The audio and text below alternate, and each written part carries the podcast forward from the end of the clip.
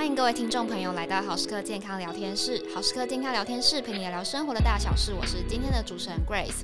我们上一集的主题呢，其实就是二零二四年的三十个饮食趋势嘛，我们包含聊了一些食物相关的啊，消费上面的变化，还有毛小孩上面的发现等等。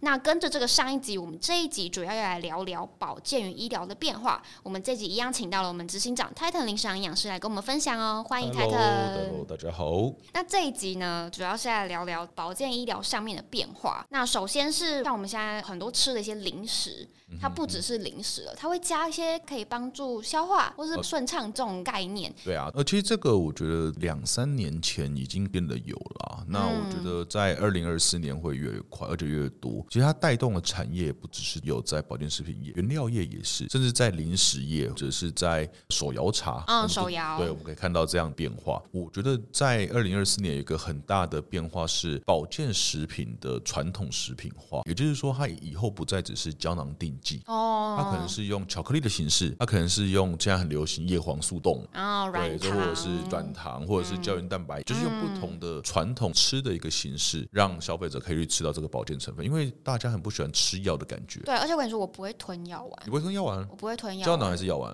然后小药丸可以，胶囊我打开来吃。我跟你说，我新冠那时候每一颗都打开来吃。真假？其实这样是不太好的状况，因为它真的会，它有些东西是胶囊上面嘛？胃会被分解的。它胶囊是保护这个东西，而且它有可能会算它的释放的速度。所以药物很麻烦啦。所以说，如果你要把胶囊打开来吃，是要先问过医生或药师会比较好。真的、哦，对对对，对，所以 是我就不会吞，因为有些剂型它可能是用药定，嗯，那它可能是用药水或药粉。如果这状况都还是要跟就是医生沟通看看。像刚刚说融到那种巧克力形式嘛，果冻啊，软糖，药物是不可能啦。你不用想说有一个感冒药是用巧克力给你吃。你怎么知道我想问什么？这应该是不会啦。但我觉得保健食品这样融合上面，消费者其实是越来越接受度高了。对啊，因为他就不需要像每天在吃药的感觉。如果像在吃胶囊定剂，有些人还要定时间才会。记得要吃，可是如果它是这种巧克力或者是一个饮品，有空的时候想到就可以吃，而且它不会有一个排斥感。对，像小朋友的保健食品市场上面，其实也越来越多往这个方向走。对啊，对啊，对啊，没错。因为你要小朋友过来吃个胶囊，吃吃个一个药定，他会觉得很讨厌。真的？为什么要吃药？所以你给他一个像软糖，让他吃，这里面是益生菌，或者是说冻，里面是叶黄素。对，那这个部分是他们更需要的，或者是像有很多奶粉，它也是加了这种保健成分啦，加了 GABA，还加了芝麻素的奶粉。是诉求睡眠嘛？对，所以这个部分我觉得越来越多啦。这种风潮不只是在一般的保健食品上面，你看手摇茶也有。去年全家就跟胶原蛋白的业者，很知名的日本品牌一起推出它胶原蛋白啊。那这样吃真的有效吗？其实我觉得重点是在它加的剂量。如果它的加的剂量是达到原厂做文献的剂量，我觉得就没有太大的问题。因为我们在家里其实也是这样吃啊。有些人加胶原蛋白粉也是打开之后倒在奶茶里面拉一拉喝下去。对啦，对啦。那其实不止这个啦，像之前在高雄也有那个手摇茶厂商，他在茶饮里面去加了海藻萃取的保健素材，嗯，所以它整罐看起来就蓝蓝的，对，就看起来是不是视觉还蛮有趣的。之后它里面是有一些标榜跟免疫力有关的成分啦，对啊，所以手摇茶的部分，我觉得在二零二四年应该会越来越多。那我们去年也有看到，它是去加了藤黄果。哦，清新，对对，它清新加藤黄果啊，它诉求可能就是跟减重有关嘛，就会可能一般消费不太了解藤黄果是什么东西，会觉得说喝起来会像那种中药味。OK OK OK，所以这也是业者在二零二四年因应这样的趋势变化要做的，就是面临的挑战。消费者第一看，他可能更赤裸了，所以消费者的这个意识或认知度要提高，他才愿意买。对，我觉得还有另外一个更赤裸是价格。哦，会变贵，一定会变贵啦。那我一包加上去，原本一杯才五十块，加上去现在九十块、一百块，可能消费者觉得那。算了，可能还是宁愿去买麻古杨枝甘露。但我觉得这会是一个变化，就是你想看，杨枝甘露嘛，一个会付得起六十元杨枝甘露的人，一个另外一个人是付得起一百杨枝甘露的。那如果同样都是同一杯杨枝甘露。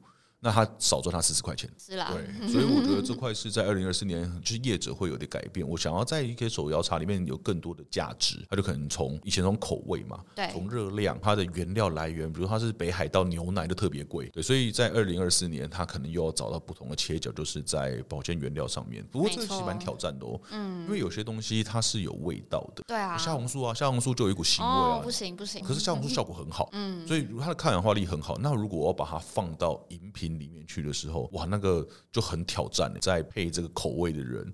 它就要很有能力的把这个味道盖掉，就让消费者愿意喝。对，不过从另外一个方面想啊，因为一般如果要摄取虾红素那个保健食品会有那个味道，其实会抗拒。但如果要成功加到茶里面不会有味道的话，我觉得就非常厉害，超棒的、啊。对，以后就多喝茶就好。而且除了这以 外，像我以前在研究所的时候有接触到一支膳食纤维，但是膳食纤维是标榜跟血脂、血胆固醇有关的，不过它完全没有办法加到饮料里面去，因为它会沉淀啊。你就拉一拉之后，下面咯咯的在下面，对，所以这个型消费者会有客诉，就是他可能喝的时候，诶，怎么下面都沉淀，是不是坏掉了？对对，所以这个都很蛮考验到，不只是研发单位，而且也考验到的是这些原料厂商、原料业者，他可能需要找到更符合手摇茶上面可以用的保健原料，而这些保健原料又就如同你刚刚讲的，它是要消费者看得懂、听得懂的。没错，藤黄果大家听不懂的话，他可能就不敢买。对对，那如果膳食纤维，诶，好像可以哦。哦，益生菌好像也可以哦。我标榜一个，你今天喝一杯茶，它可以顺畅，你看看喝喝开心，好喝之后，还有可以补充到你可能百分之五十的膳食纤维，做一些益生菌，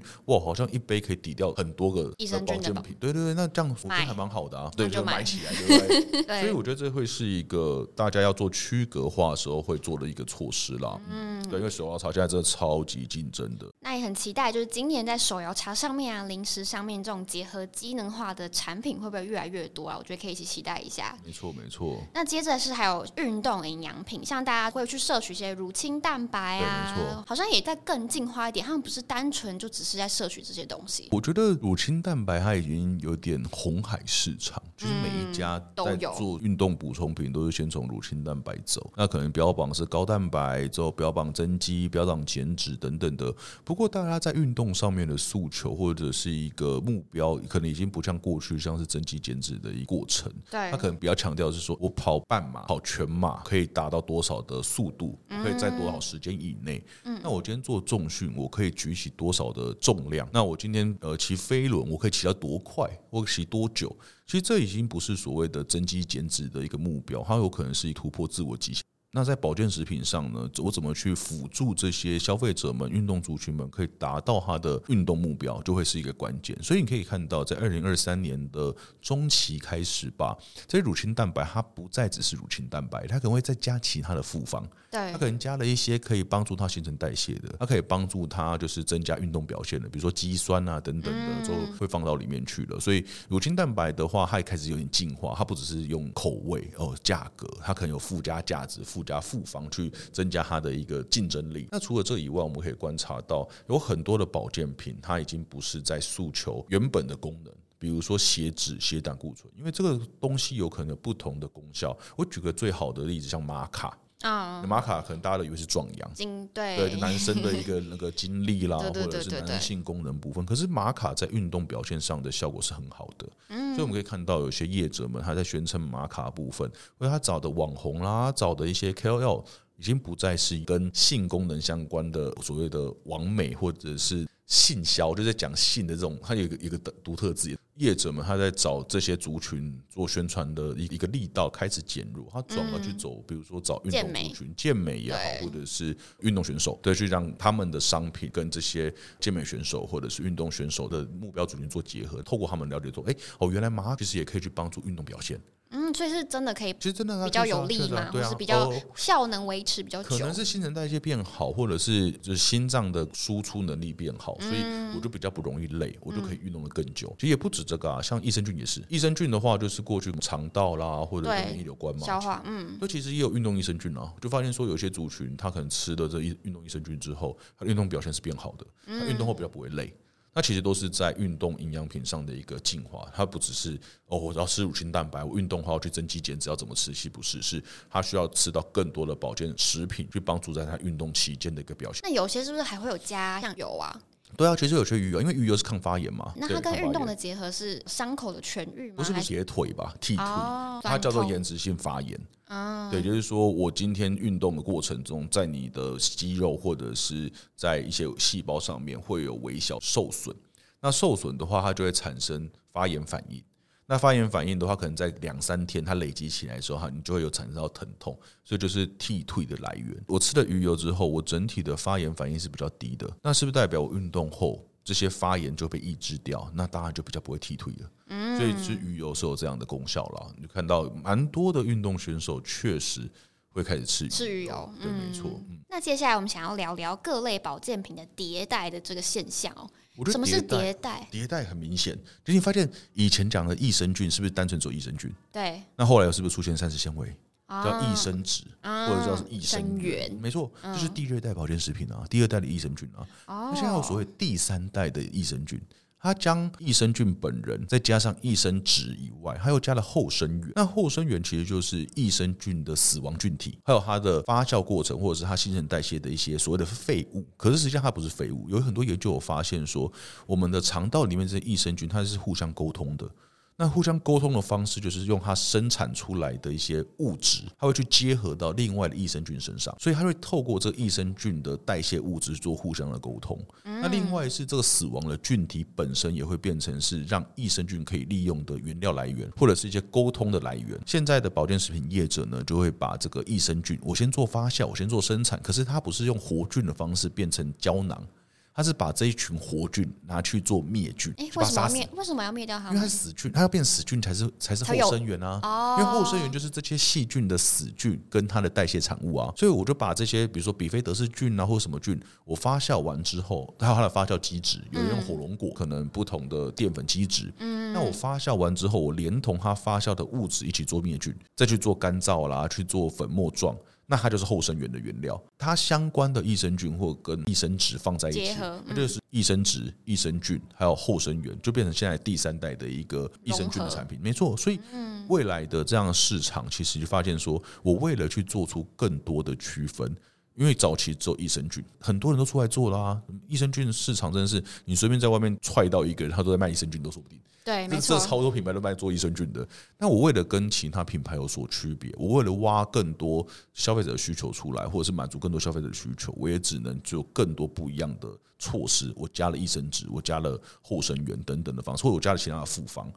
而且还有一点是，我觉得消费者在整个垂直细分的需求是更加明显的。你看到可能在两三年前吧，护眼的产品就有哪些保健食品？就是叶黄素，就 Only 叶黄素。可是你知道，其实干眼症吃叶黄素没有用吗？为什么？它没有用啊，因为叶黄素它是跟黄斑部病变有关，它跟干眼症没关啊。消费者现在需求不只是在黄斑部病变，嗯，它有可能有干眼的问题，它可能有近视的问题，有可能有青光眼的问题。那为什么我只能用叶黄素来处理？那所以我就会加入不同的原料，可能针对干眼症有虾红素、有鱼油、有玻尿酸，可能还会有花青素，嗯，复方成分，复方的成分。对，如果针对青光眼，可能像有绿薄荷保健食品，它跟青光眼也是有关的。那我今天要去做一个眼部的产品。我可能针对的是哦，上班族，上班族比较不会黄斑部变啊，不会。对，我可能就是针对这些上班族去做是叶黄素，再加上后面是重要的。为什么还要加叶黄素？是因为大家对叶黄素的概念最深。对啊，对，大家可能看到你做花青素，你就想说，可能怎么没有叶黄素，就觉得哎、欸，怪怪的，怪怪的，怪怪的。所以 你可以看到很多护眼产品都还是以叶黄素为一个主轴诉求，再加上其他的成分。是，而这可能在三年前是没看到的。三年前真的是 only 叶黄素加玉米黄素，全都没了。对，所以可以看到现在真的很多加了虾红素，加了花青素、玻尿酸。其实好像都变标配了啦，嗯，对啊，所以我觉得这种迭代也好，或者是垂直细分下出来的一个多元化，是目前保健食品很常见到的现象。所以我就会看到不同的诉求，像刚刚讲到叶黄素这个复方成分啊，益生菌不仅仅只是益生菌喽，现在有都说到什么第三代后生元、益生值等等的。但我觉得，其实，在跟消费者沟通上面，我觉得是一个认知度的问题，提高消费者对于这些保健食品的概念概念，要不然真的是跟着隔壁老王买啊。对啊，因为我就。不知道为什么我买益生菌就好啦？为什么还要买其？其实有很多不一样的需求啊！你要吃过敏的菌株，跟吃便秘的菌株就会不一样。而且，即便是像虾红素也呃，或者是花青素，也有可能不一样，因为它这个原料在之前做实验的研究的时候，它就不是针对这件事情做的。因为这还有牵扯到它的剂量啊。嗯，我可能吃四 milligram 是针对眼睛，有可能你要去吃膝盖要吃到八 milligram 也不一定。对，所以也不是说我今天吃一个保健食品就 total solution 全部都搞定，不可能这样子。所以。就看你吃怎样的主诉求，那去选择你要的保健食品跟它的剂量。嗯，其实也有发现，Z 世代啊，对于这个保健品的需求跟想法也是逐渐在增加。像我自己本人就是 Z 世代的代表。那你讲讲你在保健食品上面的，我们反过来我当主持人好了，现在是访问 Z 世代。那，请问 Z 世代代表，你觉得你对保健食品的需求或者是你的看法是什么？就第一个，我是上班族嘛，所以我就是一定会吃叶黄素。然后呢，因为二十五岁到了，所以我觉得我的皮肤下降，所以要吃一些胶原蛋白。所以你关注的是你身体上的变化。对，OK，好，这个是很有趣。我们之前看那场市场调查报告，好，我就好像是数位发展部发的，真的是国内做的。我们以前一直以为，就我们 Z 世代很关注是永续环保，就是你长辈们，你不要破坏我的地球。其实不是，没有。第一名叫做健康。我觉得也有可能是因为 Z 世代他开始可以发声的时候，就可以去讲话，有一点话语权的时候，发生在疫情期间。没错，前几年，嗯，对，所以疫情期间，这些 Z 世代们是非常在乎健康问题的。在这个调查里面就发现，其实，在所谓的永续环保是在第二，可是第二也很高了，也非常高。对啦，对啊，所以可能不是只是价位上的一个考量，我觉得更多的考量是。诶，这个保健食品对我的价值是什么？而这个价值来自于有两个，一个就叫健康价值，一个叫做环保永续的价值。这件事情，对。那你有观察到你周边 Z 时代在保健食品上有什么样的变化吗？我等下来 comment 一下我们看到的调查啦。其实我会觉得大家好像就像我刚刚讲的，身体上的变化一定是第一个会去在意的，第二个就是会针对一些自己个人的需求，像是有些人就是因为上班很紧张，所以他就没有办法正常的排便。嗯哼哼。对对对，所以我觉得是大概是依照这两个，还是以诉求需求为主。对，我觉得还有一个很有趣的是，Z 世代是社群原生世代，跟我们不一样。我们小时候没有社群。我们在高中的时候也没有 Facebook，这蛮重要的。我们在在高三到大一的时候才有 Facebook，可是你们好像在国小的时候就开始有 Facebook 了吧？对，国小有 Facebook，然后大概国中、高中 IG，对对对。所以其实你们接触到三 C 的时候，就已经是社群原生时代了，就已经是社群原生时代了。没错。对，所以在 Z 时代，它更容易用社群去影响另外的 Z 时代，而且更容易从社群上面的数位方面去得到该有的资讯，所以你们可能会去找资料，可能看 IG，可能看网红，或者是看媒体，都是从数位而来，变成说你们不太看电视，对，还有杂志那种，对，所以电视跟杂志这些广告对你们来说可能就哎、欸、没什么用。对，对，所以我觉得这是一个 Z 世代改变。那 Z 世代其实人口也还蛮多的，而且 Z 世代有一大部分的人正迈向是消费主力人口。就像你说，你二十五嘛，差不多对。还有一大批可能在十八、十九，可是他们出了社会之后，嗯、一大票人都是消费主力的。而且我发现有一个是 Z 世代在金钱观念上比较不会那么的守旧，比较敢花，只要符合你所谓的价值，你期待价值，你就会敢花这件事。对，就主要看它有没有效。对我来说，功能 O 不 OK，尝试过一次 OK 就会买单。对。所以，看在五年后、三年后，Z 世代主掌了一大部分的消费主力。